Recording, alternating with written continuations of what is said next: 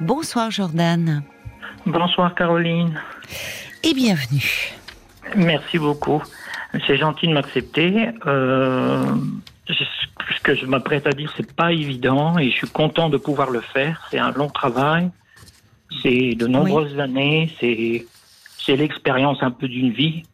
Et je suis un peu tremblant, je m'excuse. Hein. mais non, mais non, non, ne vous excusez pas, ne vous inquiétez pas, ça va bien se passer. D'une vie, je vois que vous êtes jeune, Jordan, vous avez 36 ans.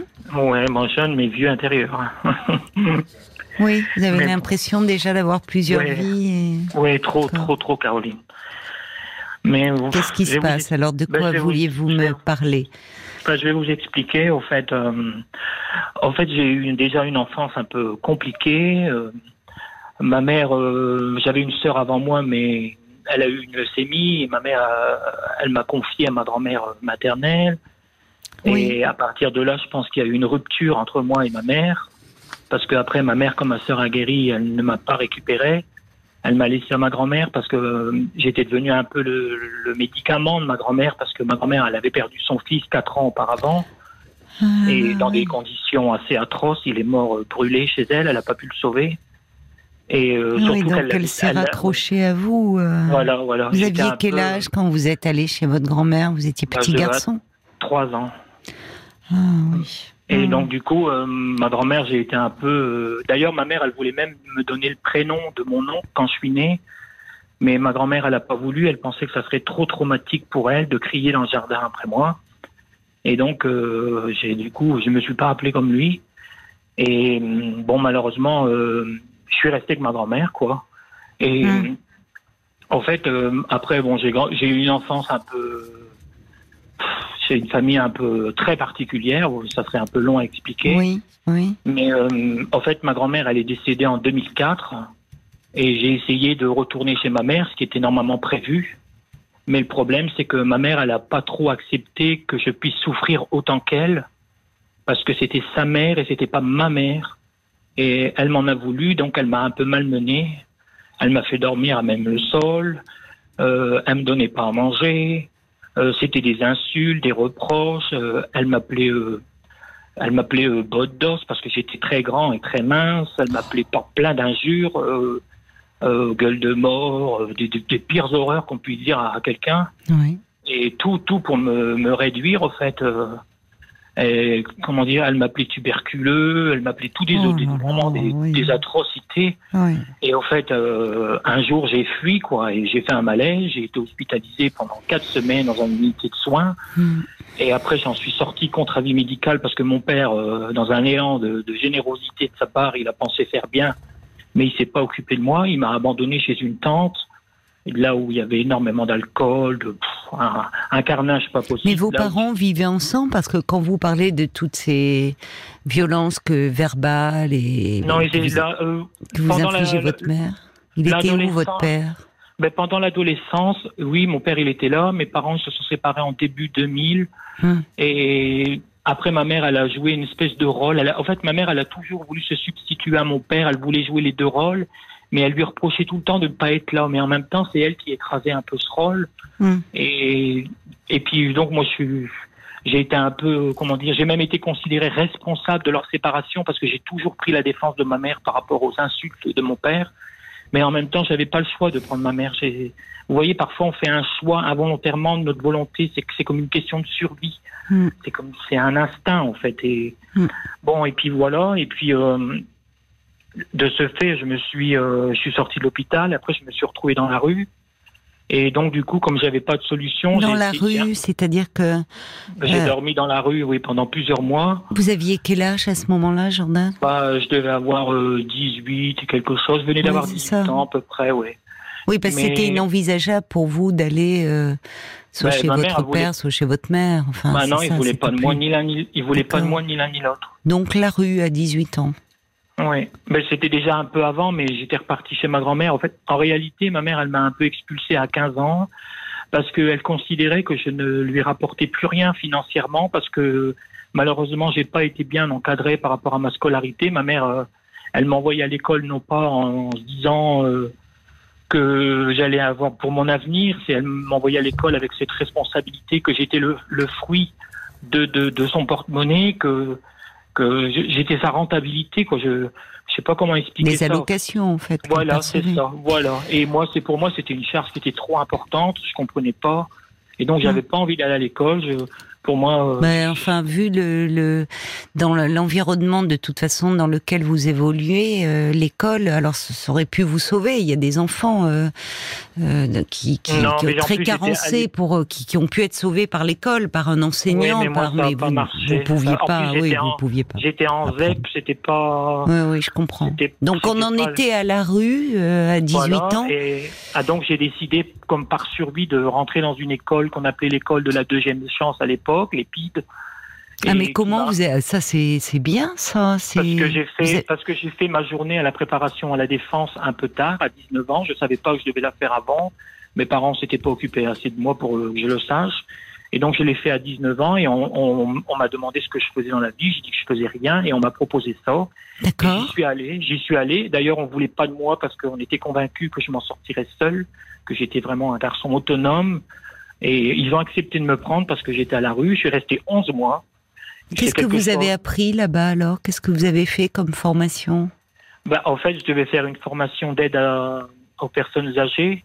Mais le problème, c'est que j'ai été considéré inapte. J'étais trop fragile parce qu'il y avait un rapport avec la mort, avec les personnes âgées bah oui, c'était pas adapté au vu de votre histoire, du, du, du, du, de la relation que vous avez eue avec votre grand-mère. Enfin, hmm. vous c'est vous qui aviez besoin qu'on s'occupe de vous et de soins. Enfin, euh, prendre en charge les autres et en plus des personnes âgées, c'était pas. Donc de ce fait, je, je, suis resté là-bas 11 mois. J'avais rencontré une fille, on j'habitais avec elle dans son appartement. Oui. J'étais, on va dire, euh, dans l'ensemble, ça pouvait fonctionner. Un peu de bonheur finalement. Il y a eu des moments heureux à ce moment-là pour vous. Mais elle m'a quitté parce que elle voulait un processus de vie qui me plaisait pas. Vous voyez, il y a quelquefois, il y a des gens qui ont un idéal de vie, genre une maison, une voiture, un labrador et tout ça. Moi, c'était pas trop mon truc. Euh, mmh. Surtout que j'avais pas de situation, c'était pas possible pour moi d'avoir un enfant sans situation. Mais surtout de là où je venais, je suis moi-même un enfant, comme j'appelle un enfant à location. Donc je voulais pas reproduire ce schéma et elle a pas compris parce que elle, était dans ce schéma et ça lui plaisait. et donc elle m'a quitté. Donc j'ai, en même temps, j'avais un petit peu renoué avec ma mère. J'ai décidé de repartir un peu avec ma mère. Ma mère, elle m'a accepté dans un but, on va dire, financier, euh, parce que ma mère est très très matérialiste. Hmm. Et en fait, comme elle avait su que j'avais eu une petite prime en quittant le centre, hmm. ils nous mettent un peu d'argent de côté en plus de notre petite de petits revenus. Oui. Et ma mère, elle m'a accepté jusqu'au jour où j'ai plus d'argent. J'ai plus d'argent.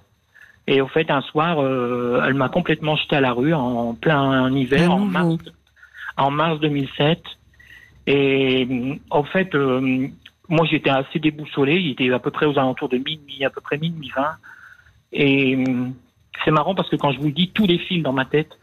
Et, et au fait, je, je, me suis, au bout de quelques minutes, on va dire 15-20 minutes de marche à pied, parce que dans le, ma ville où ma mère habitait, il n'y avait pas d'hôtel, c'était assez rural. Hmm. Et je m'étais dit, je vais rejoindre la ville la plus proche, et elle était à 15, à peu près 15 kilomètres de là. Hmm. Et, et j'y suis allé, moi j'y suis allé. J'ai voulu y aller dans ma tête, je me suis dit, je dois y aller, je, parce que je voulais pas redormir comme ça dans la rue. Dans la rue, oui. Mm. Oui, puis vous, vous dormez pas, vous êtes un peu comme une espèce de hibou, toujours en veille, à la moindre attaque, à la moindre. C'était plus possible. Mais oui. Je voulais, mais je voulais pas revivre ce schéma. Mm. Et au fait, au bout de 20 minutes, j'ai été abordé par une voiture et il y avait deux hommes à l'intérieur. Ils m'ont demandé euh, où j'allais. Ils m'ont appelé le touriste parce que j'avais une grosse valise, j'avais encore tous mes équipements euh, de l'école. Mm. Et ils m'ont demandé où j'allais. J'ai dit que j'avais un souci de famille, que je voulais repartir dans la ville la plus proche, la plus loin, proche où il y a un hôtel et ils m'ont demandé si je voulais que que me dépose et j'ai accepté. Et en fait, quand, à partir du moment où je suis monté dans cette voiture, sans vraiment le savoir, en fait, mon sort était fixé. Hmm. Parce que au début, euh, je suis monté dans la voiture, il y avait un silence euh, vraiment un silence euh, oppressant, oui, pas ah normal. enfin, Et puis il y avait une odeur dans la voiture qui était très particulière, une odeur que je ne connaissais pas. Aujourd'hui, je sais ce que c'est. C'est bon, les substances de cannabis, mais à l'époque, je ne connaissais ah, oui, pas. Oui. Et après, au bout d'un certain temps, ils ont cherché un petit peu à m'intimider en me disant que j'étais, parce que j'étais vraiment mal assis dans cette voiture. Je comprenais pas le siège. On avait perdu. Ouais, il était un peu. Je, je, comprenais pas en fait, je comprenais pas pourquoi j'étais si mal assis, mais je voulais pas regarder parce que je voulais pas voir ce qu'il y avait en dessous du, siège. Ah, qu'est-ce qu'il y avait en dessous? Qu'est-ce que c'était? Je sais pas, je le saurais sans doute jamais. elle était, elle était, oui, euh, dans un sale état la voiture. Enfin. Ben non, non, on aurait dit que le siège avait été décroché, qu'on avait mis quelque chose en dessous et qu'on avait remis le siège on va dire que le siège n'était pas, pas dans son Enfin, déjà, il y avait une odeur euh, très, très entêtante, euh, très, voilà, c'est, tout était, vous, êtes, vous êtes senti mal dès que vous êtes monté, finalement? Ben, j'ai regretté, mais il était trop tard. Et puis, je vais vous dire un truc, ça vient de mon enfance. J'ai tout le temps été un peu paresseux. J'ai toujours cherché, déjà à l'école, si je pouvais éviter, si, si on me réclamait pas un devoir, ben, j'allais pas dire. Et moi, euh, j'ai toujours été un petit peu comme ça, un peu je m'en fous c'est malheureusement, je pense que j'en ai. C'est pas de la paresse, Jordan. Hein. on y reviendra. C'est pas de la paresse. Ah. Bah pour moi, moi, on m'a toujours dit que j'étais un paresseux. Alors pour moi, euh, déjà à l'école, on me disait que j'étais paresseux. Donc euh, pour moi, j'ai toujours pensé que je l'étais. Non. Euh, c'est pas de la paresse. vous étiez, on s'occupait. Enfin, vous aviez la tête tellement pleine de de problèmes. Et puis vous faisiez en sorte, surtout qu'on vous remarque pas, au fond. Mais vous voyez, Caroline, je vais vous dire quelque chose il y a des enfants parfois qui reprochent à leurs parents de les empêcher de sortir et tout ça. Et moi, j'ai été un enfant libre, très libre. Et malheureusement, j'en ai payé le prix. C'est bien de donner de la liberté, mais la liberté a ses limites. Non, mais un enfant, euh, un enfant a besoin d'un cadre. Hein. Dans ce premier cas, il n'a pas besoin de liberté, un enfant. Oui, mais c'est ce que. Je... Mais moi, par contre, c'est que. Mais vous, vous étiez pas libre, vous étiez livré à vous-même. C'est très différent. c'est ça, c'est ça c'est ça. Vous étiez abandonné, en fait. Oui, si je rentrais pas, j'avais quoi, 14-15 euh, ans, je rentrais pas à minuit, une heure au matin, mes parents, ils cherchaient Oui, mais c'est pas normal. Vous étiez, justement, c'est, c'est, euh, vous, vous étiez euh, livré à vous-même dans un contexte complètement abandonnique. Mais alors, je veux pas vous replonger, mais c'est vous qui m'en parliez de cette voiture, cette mère qui vous met à la porte un soir d'hiver. Vous voulez vous rendre à la ville voisine, deux hommes s'arrêtent, vous demandent où vous allez et vous montez dans cette voiture, il y a un silence. Voilà, et puis au fait, euh, arrivé, euh, en fait, vous savez, quand on quitte la ville, après, il y a un très grand rond-point et qui, et qui vous mène vers le, une départementale que je connais très bien et j'ai même l'impression d'avoir le numéro gravé sur la langue. Et en euh, fait, au, bout de, on va dire, quelques minutes, là où la voiture, elle se plonge dans le noir, il coupe la voie euh, en sens inverse, il met la voiture dans le sens de la circulation, mais à l'opposé sur l'accotement. Il y en a un des deux qui descend et il s'en va. Et on le voit pas, le temps passe comme ça pendant un certain temps, mais le temps, c'est marrant, il en a l'impression qu'il est deux fois plus long qu'il devrait être. Mm. Et moi, je suis assez anxieux. J'ai mes mains toutes moites. Je m'inquiète. Je ne sais pas trop ce qui va se passer. Je me dis peut-être qu'il va, il va repartir. Je ne sais pas. Et après, l'autre, il descend et il me demande de descendre. Et je dis pourquoi faire. Et là, il commence à crier. Quoi. Il me dit tu descends. Et je suis descendu. Et en fait, il m'a donné un ordre et j'ai pas voulu. Et il m'a mis un coup de poing. Oh, ça va pas être facile, mais je veux le faire parce que c'est important pour moi. Il m'a mis un coup de poing euh, au niveau du nez, au-dessus du nez, entre les deux yeux et ça m'a donné comme une espèce de décharge électrique dans la tête. Mm. Et c'est comme si j'avais été complètement déconnecté. comme je disais tout à l'heure, euh, votre collègue, ça a complètement réduit ma vue. J'avais l'impression que ma vue était réduite et que je pouvais plus jeter mon regard aussi loin que j'aurais voulu pour essayer de, comment dire, de pouvoir maîtriser les choses. J'arrivais plus. Bah, vous pouviez plus. Vous étiez euh, comme assommé. Euh. Oui, un peu. Et en fait, une fois que je suis arrivé, on a avancé un peu en sous-bois et j'ai vu le, conducteur qui était là. Mmh. Il avait son dos euh, contre une barrière, euh, mais j'arrivais pas à distinguer si c'était une barrière. Au début, je pensais que c'était du bois, j'arrivais pas. Et après, j'ai vu que c'était une barrière. Et euh, aussitôt que j'ai contourné la barrière, bah là, en fait, ça a été un carnage, quoi. J'ai été traîné par terre. ils m'ont déshabillé, ils m'ont ça a été atroce, quoi. Ça a été. Euh, oui, c'était une horreur. Une ouais, dans l'horreur. Et euh, aujourd'hui, avec le recul, avec tout, tout ce que j'ai traversé et que j'ai. En fin de compte, je me dis, vous voyez, on vit le viol, mais c'est pas le viol en lui-même qui, qui pose problème, parce qu'une mm. fois que c'est fini, c'est fini. Mm. C'est après. C'est la survie dans laquelle vous êtes, parce que vous êtes constamment dans la survie. Et en fait, j'aurais voulu, mourir en fin, j'aurais voulu mourir en fin de compte. Vous, auriez pu mourir. Non, mais j'aurais préféré Caroline. J'aurais préféré. Parce que, vous voyez, depuis 2007 à aujourd'hui, ça a été un enfer. Mais vous, en plus, j'avais à cette époque-là, on me dit t'en as pas parlé, mais j'avais personne. Je vais pas parler. À, je vais parler à Mais oui, mais bien sûr, il n'y avait personne, vers qui vous tournez. Hmm. Non, il y avait personne. ma grand-mère était plus là. Hmm. Mes parents complètement absents. J'allais parler à qui? hmm. Et après, il y a tous ces, tous ces stéréotypes de la société aussi qui, qui, mettent, qui nous mettent pression. Un homme, ça peut pas être abusé. Et puis souvent, comme j'étais grand, on me disait souvent un grand gaillard comme toi, ça peut pas être abusé vous euh, avez essayé d'en parler, euh, puisqu'on vous me dites qu'on vous renvoyait ça, que au fond vous vous mentiez, que c'est pas possible. J'ai essayé. À qui avez-vous essayé d'en parler euh À la police. Ah oui. Et, ah oui, le problème de la police, de la, oui, mais le problème de la police, c'est qu'ils m'ont envoyé voir un médecin légiste. Oui. Pas pour cette affaire-là, parce que j'avais déposé plainte, parce que j'avais une dispute avec mon ancien locataire. Hmm. Et et en fait, j'ai voulu profiter de cette opportunité, mais la police, je ne sais pas pourquoi, la dame, elle s'obstinait à vouloir m'estorquer des aveux qu'il n'y avait pas.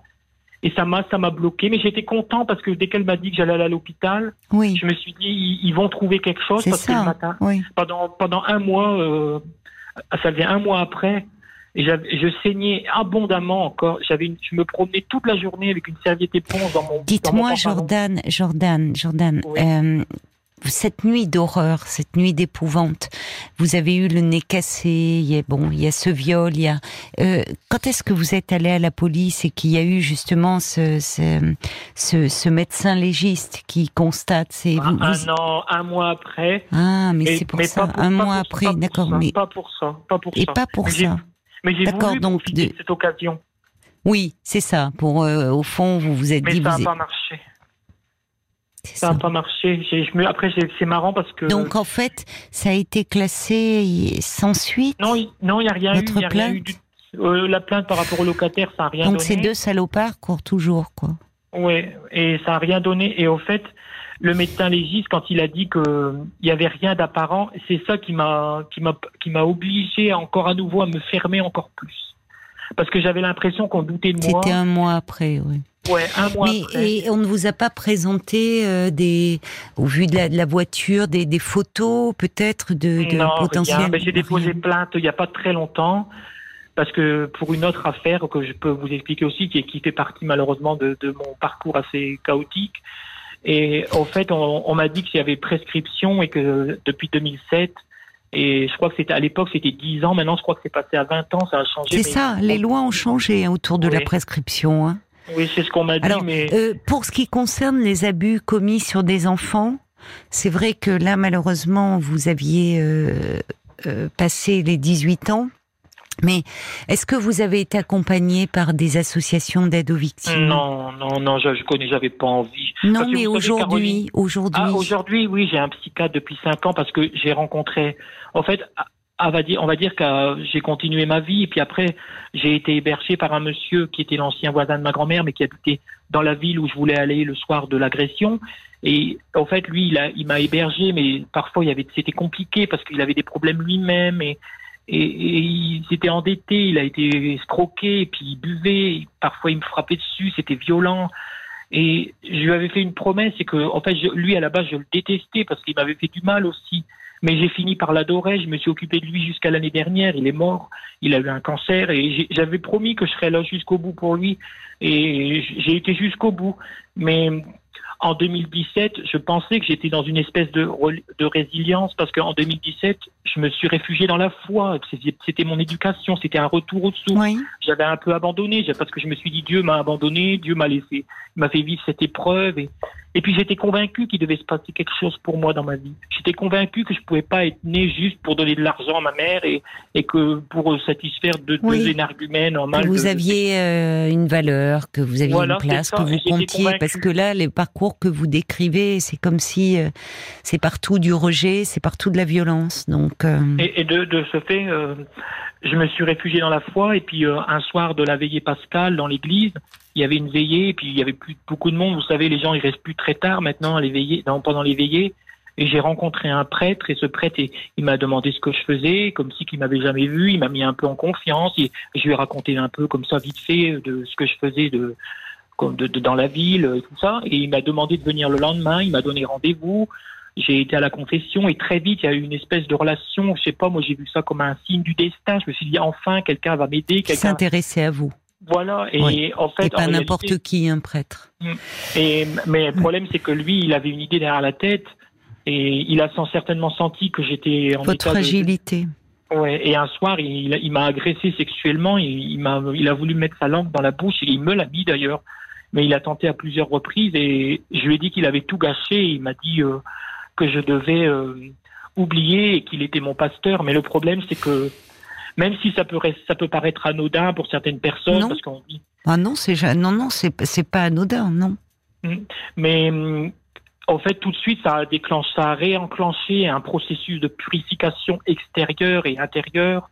Ça m'a redonné tout de suite l'envie de me soustraire, de monter dans le clocher parce que j'avais des responsabilités. Il m'avait donné un travail, je gagnais un peu ah bien oui, ma vie. je comprends. Oui. Mm. Et du coup, j'ai tout de suite, j'ai senti que je repartais dans le même, dans le même délire de Mais silence oui, comme si, oui. que la première fois. Et donc, j'ai parlé tout de suite. J'ai été voir l'évêque, je lui en ai parlé. Et le prêtre, il y a eu une Quel confrontation. courage. Oui. Oui, et aujourd'hui, bon, malheureusement, j'ai déposé plainte, mais il y a eu le Covid, la justice, c'est très long parce que il faut vérifier, il faut des preuves, il faut apporter, et et puis il m'a dit des choses que qui, qui ont impacté ma tête, qui ont impacté mon Qu'est-ce esprit. qu'il vous a dit? Ben, je lui ai dit qu'il m'avait fait du mal et que Oui. et que c'était que ça avait été difficile pour moi et que j'avais Oui. pas compris comment elle avait pu me faire ça. Il m'a et qui m'a un peu en, en- comment dire embrigadé dans ma tête, il m'a un peu manipulé oui. en me disant en me disant que j'étais de la famille. À chaque fois que j'avais des doutes, il me disait mais mon grand, tu es de la famille, euh, je ne veux pas t'abîmer. Tout de suite, il me rassurait. Puis je me disais il peut rien m'arriver. Oui, mais c'était sa perversion. C'était au Et il fond. m'a- il m'a- il m'a dit un soir, euh, je suis désolé mon grand, j'ai été obligé de me séparer de toi parce que tu incarnais la tentation. et, ça pour, et ça pour moi, ça a été... Je me suis dit, mais Quelle vraiment... perversité de la part de cet homme. C'est comme, Et- c'est- c'est- vous voyez, en fait, ça, c'est, on retrouve ça chez des agresseurs. C'est-à-dire que la culpabilité, ils ne l'éprouvent pas. Ils la font porter à celui ou celle dont, il, ils abusent. C'est-à-dire qu'en gros, c'est pas lui qui est responsable euh, de, de ces pulsions perverses, c'est vous qui incarnez la Oui, il, dit- perversion. il dit que, il c'est moi et il y a maintenant, parce que la dernière fois, il y a à peu près 15 jours, l'évêque est venu chez moi parce que l'évêque euh, essaye quand même d'être présent avec tout ce qui s'est passé. Oui. D'ailleurs, Il, D'ailleurs, il fait vaut mieux qu'il soit présent parce qu'effectivement, avec tout euh, ce qui s'est passé, comme vous dites, les violences au sein de l'Église, Et de, de ce fait, euh, ah, parfois, excusez-moi, parfois j'ai parfois j'ai des petites absences. pardon, je vous ai interrompu. Non, non, non, non, c'est pas grave. Donc mais, il est euh, venu chez vous il y a quelque temps, l'évêque? Voilà, c'est ça. Mais euh, l'abbé, en fait, maintenant, aujourd'hui, quand je- j'entends l'évêque, quand il est venu la semaine dernière, il m'a dit que, en fait, l'abbé, il avait agi ain- ainsi comme ça, agi comme ça, pardon, parce qu'en fait, il, a, il avait perdu son frère handicapé. Non, non, mais ça- qui ça vous a dit ça? L'évêque m'a dit ça. Non, non, non, mais alors cette excuse-là, il la remballe tout de suite, hein, c'est Mais honteux. c'est pas l'évêque, en fait, c'est une confidence que lui aurait fait le, le prêtre et que le prêtre lui aurait dit qu'il avait été faible. Et d'ailleurs, quand j'avais rencontré Non, mais la ça, première- ça n'excuse rien, n'excuse cela. Je suis désolée. Vous, euh, vous avez eu votre lot, euh, votre lot de malheurs, et euh, vous n'avez abusé de personne, vous n'avez agressé personne, Jordan. Donc le prétexte du frère handicapé, non. C'est il cherche euh, à, justifier un acte qui est inqualifiable. Alors je vais vous dire, on va, on va vous donner de toute façon en antenne des coordonnées parce que là il va falloir euh, euh, vous rapprocher euh, d'associations euh, pour euh, pas que ça reste juste au niveau de l'évêque, hein, parce que soit vous avez un évêque qui va faire ce qu'il faut et faire remonter, soit euh, il peut essayer d'étouffer tout ça. Donc il faut que vous vous rapprochiez d'associations, puisque les, les victimes de, de, de, de prêtres euh, euh, ont, ont créé des associations, je pense à, à, à tous ensemble, on va vous donner les, les coordonnées, pour que il faut pas que vous restiez seul. Voyez Il va falloir que vous vous rapprochiez, que vous soyez accompagné de ces personnes-là. l'évêque, il m'a, il était un peu coincé parce que c'était un peu parole contre parole. Et vous savez ce qu'il m'a dit la première fois que j'ai été le voir, l'évêque? Sous prétexte que je suis majeur, il avait le sens, il m'a dit que il, il penserait qu'il y aurait un problème de consentement. Mais j'ai dit, mais moi, j'ai jamais. Mais quelle horreur Mais mais mais, qu'est-ce que c'est que cette histoire? Mais quelle horreur de parler de consentement. Il m'a dit, enfin, dit ça. Parce que ça pourrait, vous savez, pour avoir entendu dans dans dans mon activité. Euh, beaucoup de personnes, enfants, adolescents, puis adultes, abusés. Euh, pas un instant je mets en doute votre parole, moi, Jordan. Pas un instant. Parce qu'il y a quelque chose euh, dans, dans la façon dont vous décrivez les faits, euh, où euh, on sent que vous les revivez, il n'y a, pas, il a pas de mise en scène. C'est presque cru, c'est presque clinique. non, non, mais. Et malheureusement, ce qui peut peut-être interpeller ceux qui nous écoutent, c'est la répétition. Dire comme si en fait euh, presque on a envie de dire stop, c'est trop, c'est comme si les, les, les violences se succédaient. Mais en fait, en fait, ce qui se passe dans ces, c'est que on sait à quel point euh, des, des violences euh, perpétrées euh, sur les enfants, qu'elles soient physiques, qu'elles soient sexuelles, peuvent euh, en amener d'autres euh, à l'âge adulte peuvent faire que ces personnes vont se retrouver dans les griffes d'autres personnes qui vont sentir en elles euh, cette faille, cette... ce qu'a ce qu'a senti ce prêtre finalement. Il a senti et au lieu de prendre soin de vous, lui qui incarnait, c'est pas ça allait au-delà de sa simple personne. Il incarnait une instance morale. Mais je m'en veux, je m'en veux de l'avoir aimé. Non, mais Jordan. J'avais confiance en lui. Mais vous, vous n'avez pas à vous en vouloir. Il a abusé de votre confiance. Vous, vous aviez besoin. On a besoin d'aimer. Et, ce que je trouve dans votre parcours, c'est que vous auriez pu devenir comme euh, comme ces deux sauvages qui vous ont violemment agressé, vous auriez pu devenir un être euh, euh, cruel, sans aucune empathie, qui à son tour fait le mal.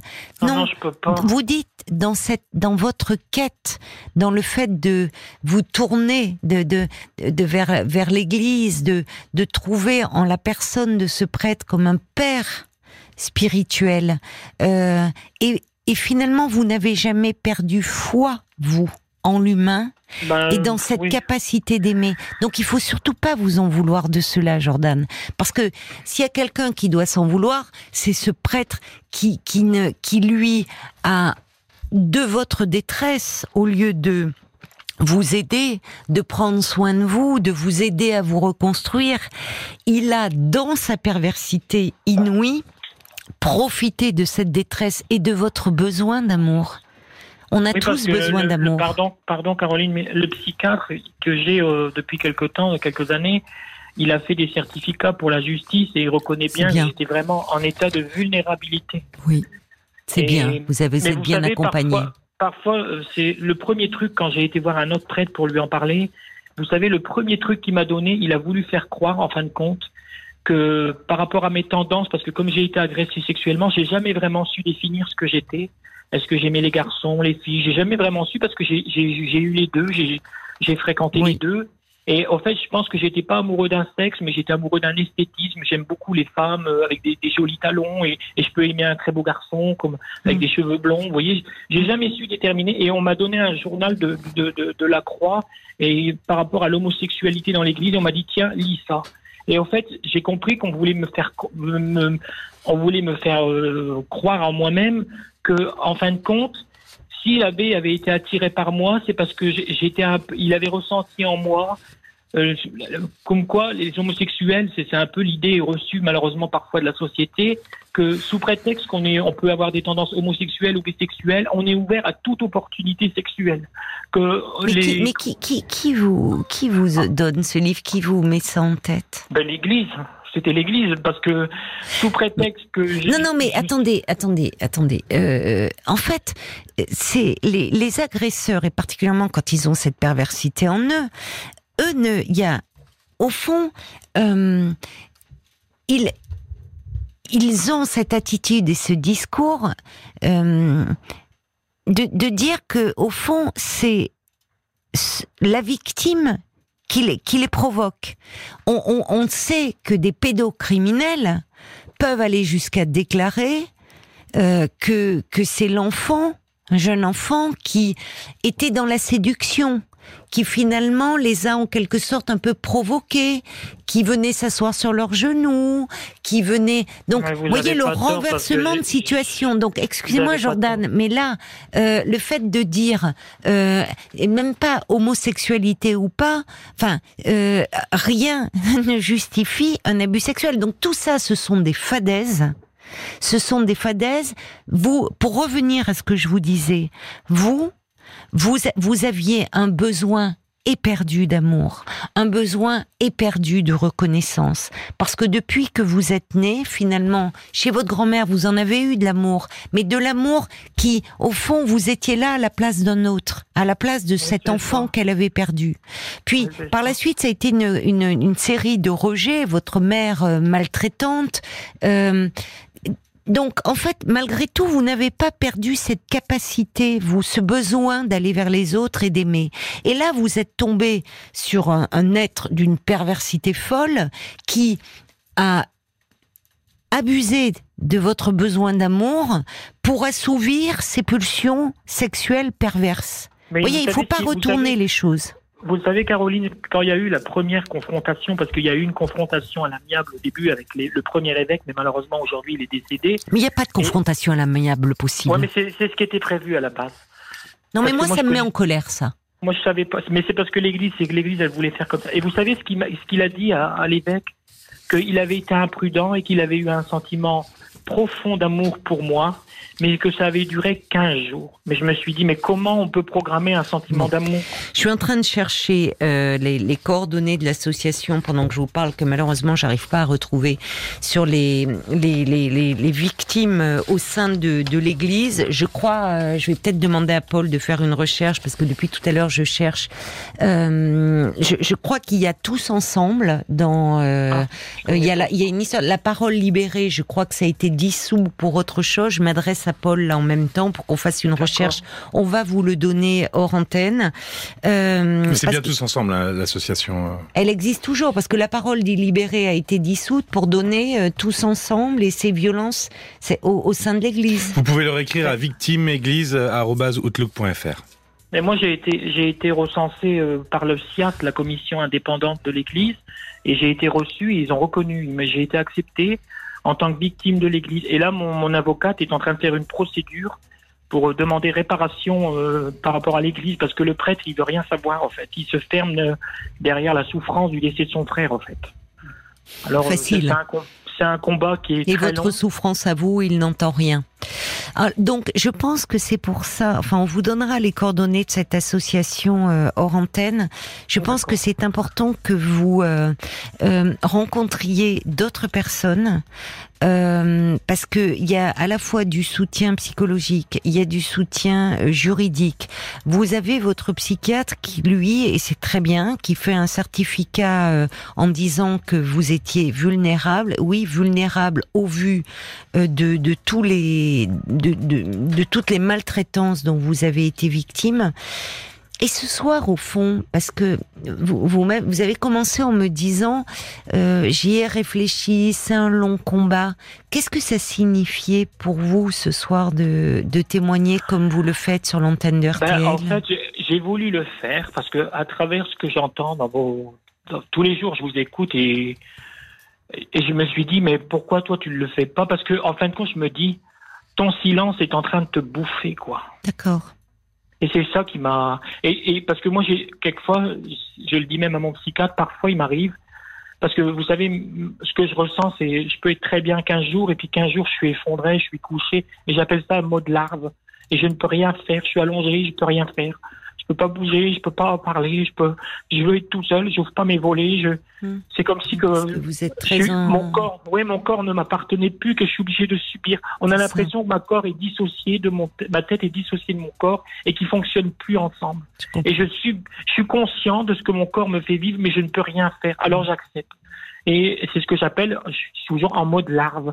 Je, je suis devenu une espèce de larve. Et hmm. c'est aussi parce qu'aujourd'hui, j'ai envie d'entreprendre un travail pour, pour, pour, comment dire, sensibiliser aussi, pour dire, parce que je, je sais qu'il y a un travail qui a été fait pour les femmes, les femmes, la parole se libère et j'ai vu un merveilleux reportage par rapport à M6 avec Emmanuel Béard et qui m'a qui m'a donné cette envie aussi, qui m'a poussé en me disant mais fais-le, fais-le.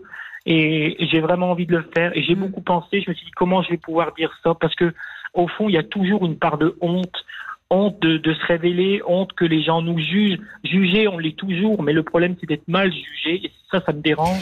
Jordan, alors Jordan, euh, je, peux vous dire que on, reçoit beaucoup de messages, énormément de messages pour les mois, euh, de, de personnes, d'auditeurs, hommes et femmes, qui euh, déjà vous trouvent extrêmement courageux extrêmement résilient, ben, humain, et qui éprouve beaucoup de, de, de compassion, de tendresse pour vous. Mais vous euh, savez, aujourd'hui, ce qui me brise, Caroline, c'est hmm.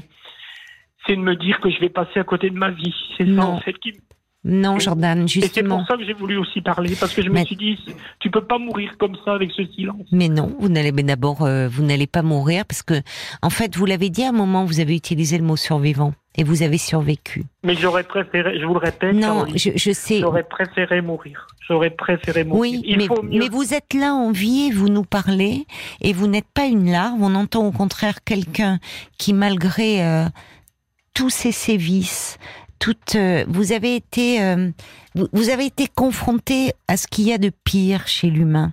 Et malheureusement, on sait à quel point d'ailleurs les enfants euh, qui sont, sont, qui sont, comment dire, violemment maltraités, victimes de sévices graves, ce sont ces enfants-là, on peut les retrouver dans la rue.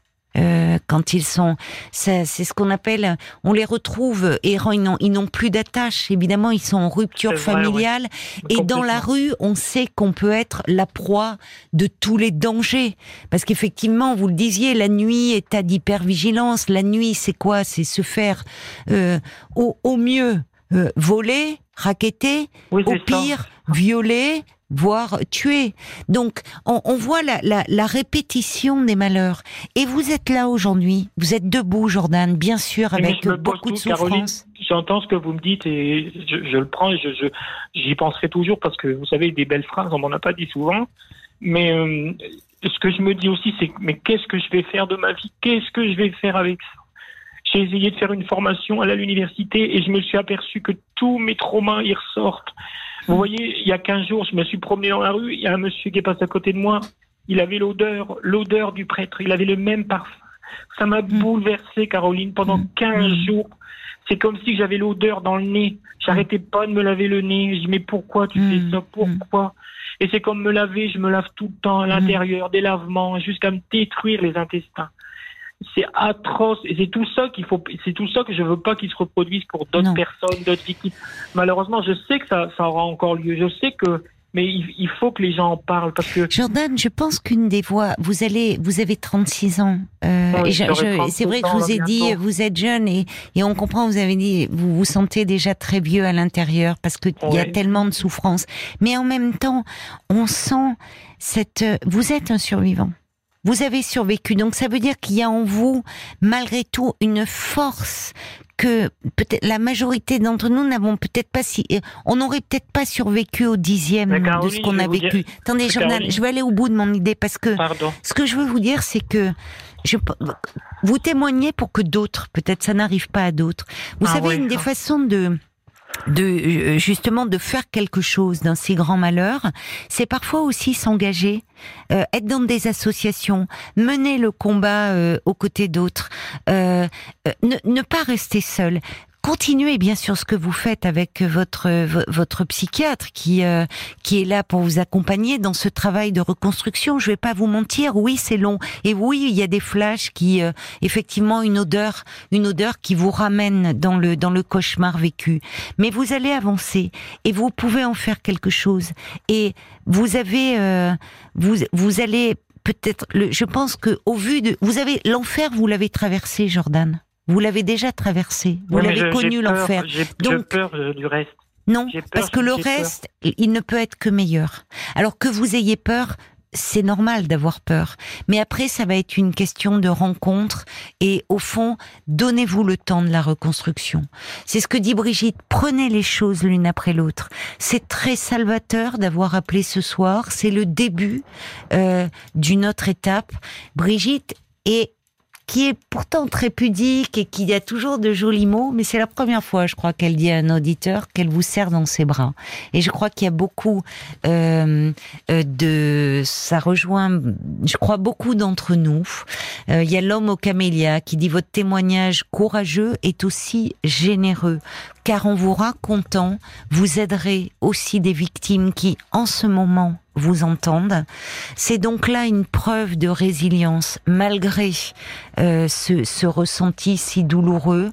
Alors il dit bon courage à vous et, et, et, longue vie et belle vie à vous, parce que vous êtes en train de vous battre pour avoir euh, une vie où enfin il y aura de la place pour de la douceur et de la tendresse.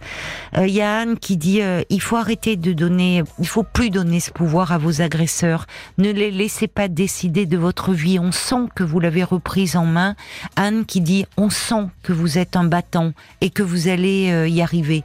Des messages comme ça, il y en a il y en a, Paul. Euh, mais oh oui, lisons-les parce que je crois que c'est important pour Jordan. il a besoin d'entendre. Vous n'aviez pas euh, entendu de beaucoup de phrases euh, sympathiques et agréables dans votre vie. Ben, on va vous en lire. Oui. Alors, j'ai beaucoup de messages hein, de gens comme Théophane, comme Martine, euh, qui disent que vous êtes un, un, homme digne. On parle beaucoup de dignité aussi, euh, qui vous embrassent, qui ont le cœur serré aussi quand ils vous entendent. Il y, a, y, a beaucoup de gens. Il y a Bob White qui dit, vous savez, beaucoup de monde aurait sombré en fait. Oh avec euh, ce que vous avez vécu. on sent une vraie volonté de, de vouloir se relever. Il y a hum, il y a Sarah aussi qui vous trouve euh, déchirant. Vous avez beaucoup de courage. Et puis voilà, elle dit la même chose de déception en déception. Vous restez debout. Il faut en effet vous tourner vers des associations euh, plus fiables que l'Église. Mais voilà, j'espère que fille ou garçon, peu importe, vous rencontrerez une affection véritable. Vous n'avez surtout rien à vous reprocher. Et elle dit défendez-vous. Vous avez bien raison. Il y a Christine aussi qui qui qui écrit vu votre parcours. Vous vous exprimez de façon très intelligente. Vous êtes extrêmement indulgent envers toutes ces personnes qui ont abusé de votre fragilité. Moi, j'espère qu'enfin vous allez rencontrer des personnes qui seront bienveillantes avec vous et que vous aurez une vie plus paisible. Vous le méritez amplement. Moi, je suis très impressionné par votre gentillesse, votre générosité. Vous n'en voulez à personne, alors que beaucoup ne ressentiraient que de la vengeance. Je suis qui, moi, pour condamner? Je vous peux pas condamner les... Je peux pas condamner les gens. Je suis qui? En tout cas, vous êtes bonté, c'est ce que dit Christine. et elle vous souhaite euh, une meilleure vie. Il y a des gens aussi, hein, Josette, elle dit, moi, je, on est très nombreux à avoir subi des violences euh, quand on était enfant. Elle-même, elle a été maltraitée, mais euh, elle s'est rapprochée de son institutrice et du curé aussi de sa paroisse, qui pour le coup l'ont beaucoup aidé. donc, comme quoi, oui, non, mais on se tourne vers des, on pense que c'est des hommes de confiance et parfois oui, certains mais abusent. On est, voilà, on évidemment. pas en train de dire que tous les prêtres sont des agresseurs. malgré tout, elle est partie de la maison. Bah, sa mère lui avait pris tout son argent jusqu'à euh, jusqu'à ce qu'elle se marie pour lui échapper. Et voilà, elle a trouvé la force aussi. Elle y a cru et, euh, et, et, elle, elle, continue de, de, vivre sa vie. Euh, il y a Anne Bénédicte qui parle de, du collectif de la parole aux actes, qui est un collectif qui réunit des associations et victimes de tous horizons qui ont participé aux travaux de la CIAZ, de la Commission indépendante sur les ah, abus bah Alors j'ai eu un message dans ce sens-là. Euh, merci beaucoup parce qu'on va vous donner un hors antenne, Jordan, les coordonnées. Je crois que c'est important parallèlement à ce que vous faites, hein, euh, et, et, on voit que euh, vous avez la force de, de, de, vous tourner aussi vers vers des structures. Enfin, oui, oui, vous nous impressionnez. La, science, pardon Caroline, mais la science, il m'avait dit que normalement, je, je ne pourrais pas réclamer quoi que ce soit parce que à la base, cette commission, elle est réservée aux mineurs.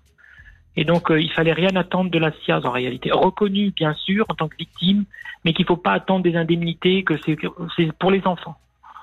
Oui. Ce dit. Enfin, on sait aussi que c'est toujours pareil dans ces histoires d'abus sexuels, que ça soit dans des histoires d'inceste, où là on parle de au sein de l'Église. Euh, c'est c'est dans l'enfance, l'adolescence que les les abus sont commis, mais souvent la parole elle émerge à l'âge adulte. Une dernière chose. Et oui, c'était pour terminer. Nicolas qui disait, vous avez 36 ans, vous avez tout pour construire une nouvelle vie avec beaucoup de courage. Bah, c'est gentil, je vous remercie pour tous ces messages qui, qui, qui vont être positifs et qui, qui me portent aussi. C'est nous qui vous remercions d'avoir. C'est euh, pas si évident parce mais personne ne dit que c'est évident, Jordan. Mais euh, c'est c'est un long chemin. Euh, pour faire une référence biblique, le, chemin de croix, euh, vous l'avez, vous l'avez fait, vous, vous l'avez traversé. tout ça pour moi, tout ça pour moi. Euh, d'ailleurs, j'ai fait un acte fort l'année dernière en janvier. J'ai demandé la suppression de mon baptême, ce qui n'a pas plu, mais c'était important pour moi de le faire. C'était symbolique. je comprends. mon mécontentement. Je comprends. L'évêque n'était pas trop d'accord. Il m'a donné un temps de réflexion. Oui, enfin, l'évêque que vous avez eu, enfin, on va pas. Bon, euh, rapprochez-vous de de d'associations dont on va vous donner les coordonnées donner hors antenne. D'accord D'accord, euh, Jordan. Et euh, continuez, donnez-vous le temps aussi euh, de la reconstruction et des moments où ça va moins bien. Mais je vous assure qu'il y aura des jours plus, plus doux et qui vous attendent. En tout cas, beaucoup de messages d'amour et de tendresse qui vous sont adressés ce soir. Je vous embrasse. Merci. beaucoup. Merci, merci à tous. Merci à tous. Au revoir, Jordan. Au revoir. Parlons-nous, Caroline Dublanche sur RTL.